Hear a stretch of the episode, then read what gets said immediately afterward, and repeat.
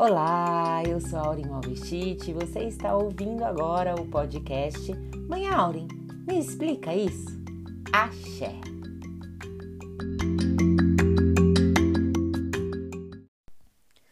Hoje eu estou aqui para contar um pouquinho para vocês da história da Umbanda, como essa religião que eu amo tanto, que eu tenho tanto carinho, tanta honra de participar, começou. Essa religião brasileira, como ela se inicia.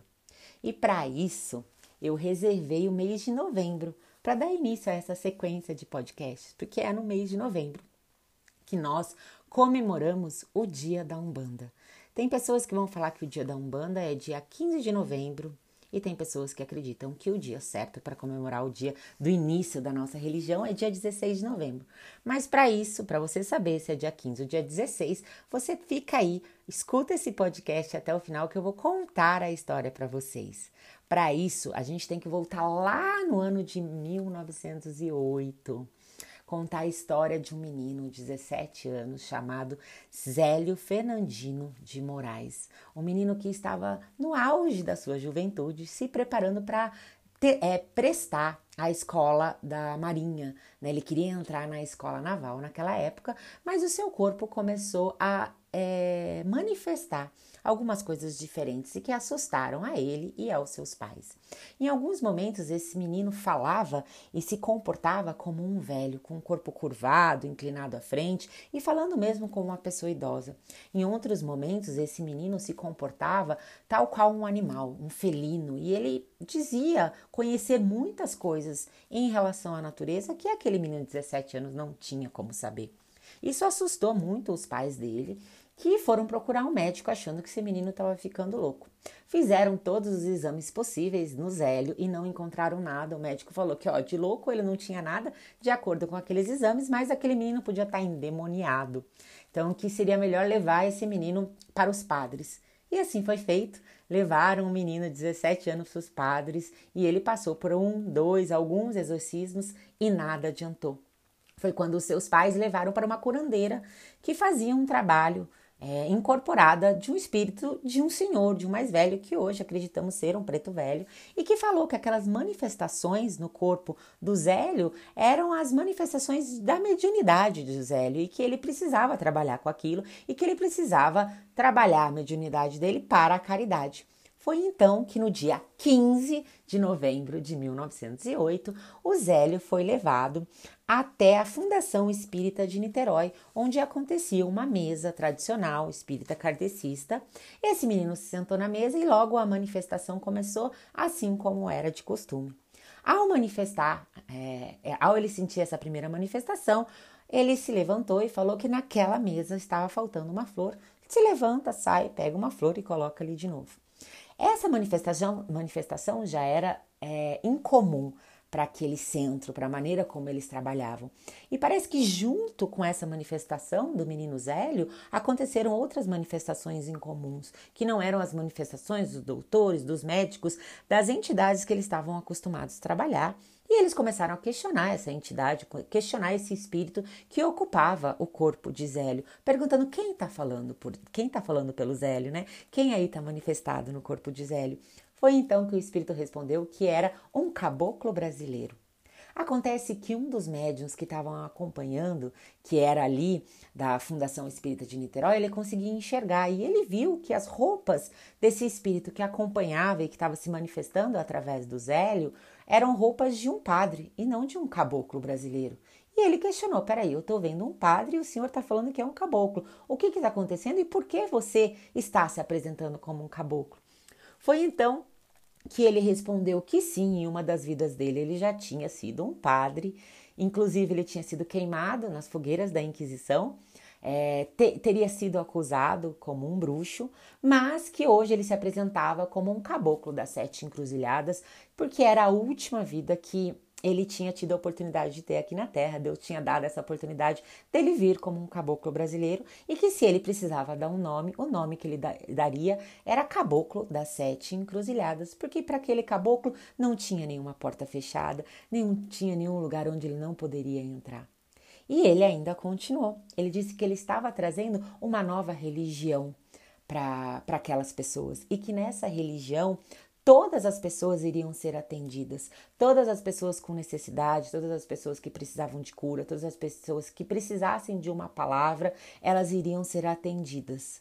E não só isso, que todos os espíritos que precisavam vir dar a sua palavra, vir dar a sua contribuição, dar a sua evolução, também seriam aceitos. Não, não existiria uma distinção entre os espíritos, de quais espíritos poderiam ser incorporados ou quais espíritos não poderiam ser incorporados. E que essa seria uma nova religião, e que esse trabalho iria se iniciar no dia 16 de novembro, no dia seguinte, na casa do menino Zélio, às 8 horas da noite. E que não seria esse lugar onde iniciaria esse trabalho dessa nova religião, ela não se chamaria uma igreja.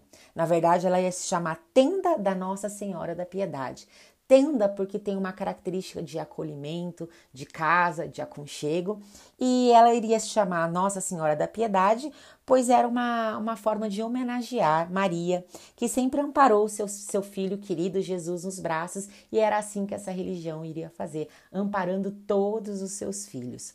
Eles não acreditaram muito, duvidaram que alguém apareceria na casa do menino né, no dia seguinte, mas bom, o que aconteceu foi que no dia 16 de novembro de 1908, às 8 horas da noite, na rua Floriano Peixoto, número 30, em Neves, São Gonçalo, o Caboclo das Sete Encruzilhadas apareceu novamente e começou a fazer os seus trabalhos, curando todos aqueles que chegavam e que precisavam de alguma coisa.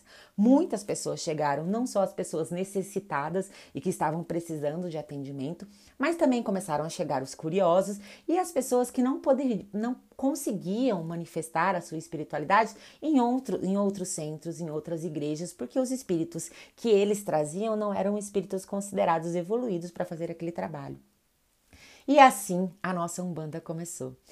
Nesse dia também, é, o caboclo da Sete Encruzilhada avisou que ele iria sair né, para dar passagem a uma nova entidade, a um, a um, novo guia de trabalho, que foi o pai Antônio, que foi aquele preto velho que se manifestava no corpo de Zélio, que quando diziam que ele era louco, e ele começou a falar que ele era um escravo, que ele era um preto velho, começou a contar sua história de humildade, inclusive nem quis sentar na mesa junto de todos, onde todos estavam sentados, porque não era assim que ele se manifestava, trazendo uma história de muita humildade, muita sabedoria.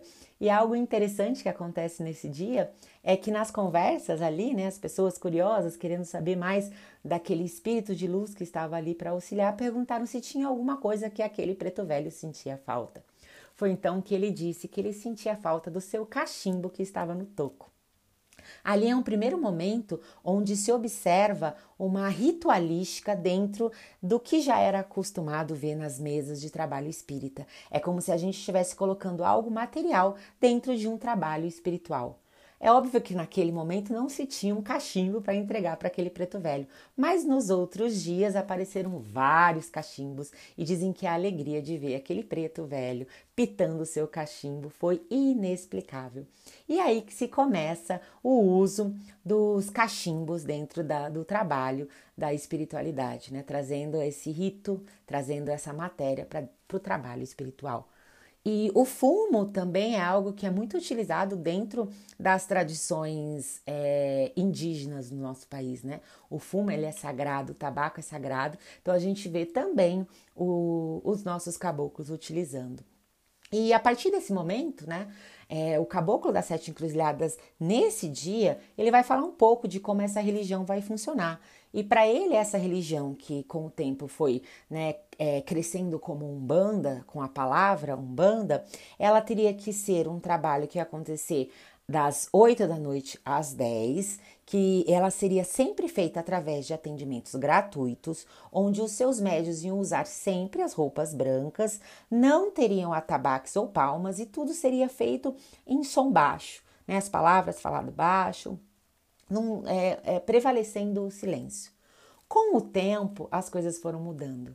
Veja bem, as pessoas que não eram aceitas nas outras religiões, principalmente aqueles que traziam é, nas suas tradições, a sua ancestralidade, os cultos africanos, a, o cultuar os orixás, tudo que não era, eles não podiam fazer, a Umbanda dessa maneira foi aceitando, assim como ela falou no começo, que todos ali seriam bem recebidos. E aí foi assim que essas tradições que estão mais é, é, conectadas aos cultos africanos, que é o atabaque, que é as músicas cantadas, a gente tem também as oferendas aos orixás, é aí também que começa o trabalho com a, com a pinga, com a bebida, com o vinho, tudo começou a ser incluída dentro da Umbanda.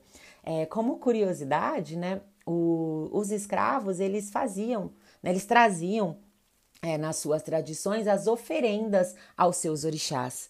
E essas oferendas elas tinham que ser feitas com vinho de palma.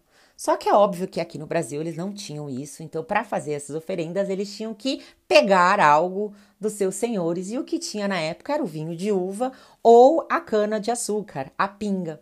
E essas oferendas elas tinham que ser feitas no meio do mato, né, para eles não serem descobertos. Então eles procuravam os pontos de força dos orixás e eles faziam essas oferendas no período da noite também para não serem descobertos. E isso aos pouquinhos foi colocado dentro da Umbanda, dentro do que nós vemos hoje, que são as oferendas que fazemos para os orixás.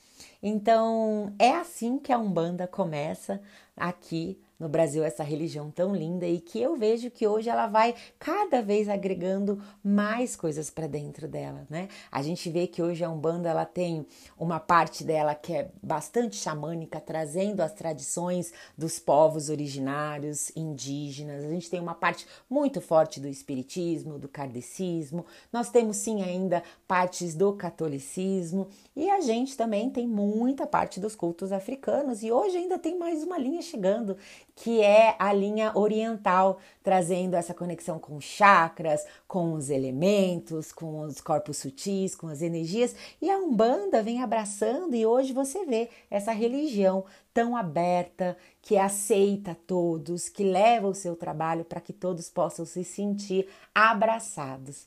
Espero que vocês tenham gostado desse dessa história que eu contei para vocês de como a Umbanda começou aqui no nosso país. Muito obrigada. Axé.